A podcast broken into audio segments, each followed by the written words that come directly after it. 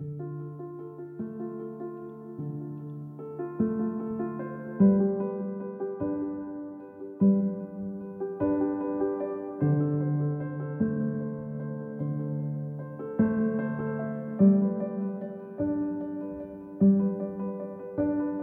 les bénéfices de la pratique avancée euh, dans l'accompagnement d'un patient, en fait, la pratique avancée, c'est pas, c'est pas une clé passe-partout, en fait. C'est pas euh, l'anneau qui va tous gouverner, qui va solutionner tous les problèmes. C'est plutôt euh, l'huile dans les rouages, ce qui va faciliter les échanges. Euh, je m'explique.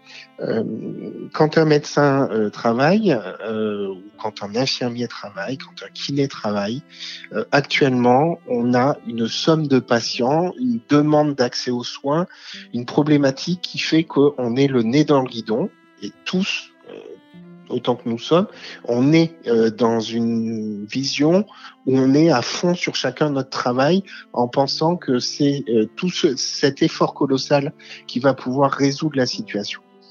L'infirmier en pratique avancée là-dedans, il va arriver en remettant du lien entre les professionnels.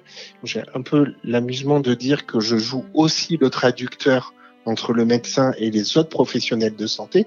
Alors, très souvent, c'est en effet les infirmiers.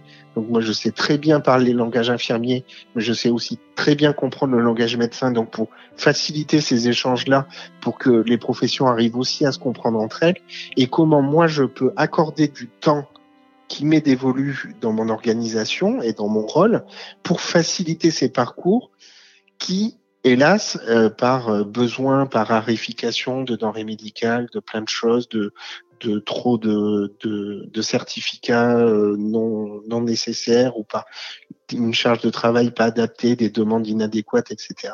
Le médecin n'a plus le temps de le faire. La question, c'est pas est-ce que l'IPA, même si on a des publications qui montrent que c'est équivalent, etc. La question n'est pas est-ce que un médecin pourrait faire ce que fait l'IPA. Bien sûr qu'un médecin pourrait faire ce qu'est l'IPA. Cependant, factuellement, en 2023, ce n'est plus possible. Parce que il y a une raréfication de la denrée médicale, il y a un vieillissement de la population, et deuxième effet ciseau, il y a un allongement de la vie qui fait que cette partie-là de population, elle augmente énormément. Il y a une augmentation des affections de longue durée. Et l'affection de longue durée, les affections de longue durée se traitent par du médicamenteux, mais aussi par du non médicamenteux. Et le psychosocial dans le non médicamenteux, c'est chronophage.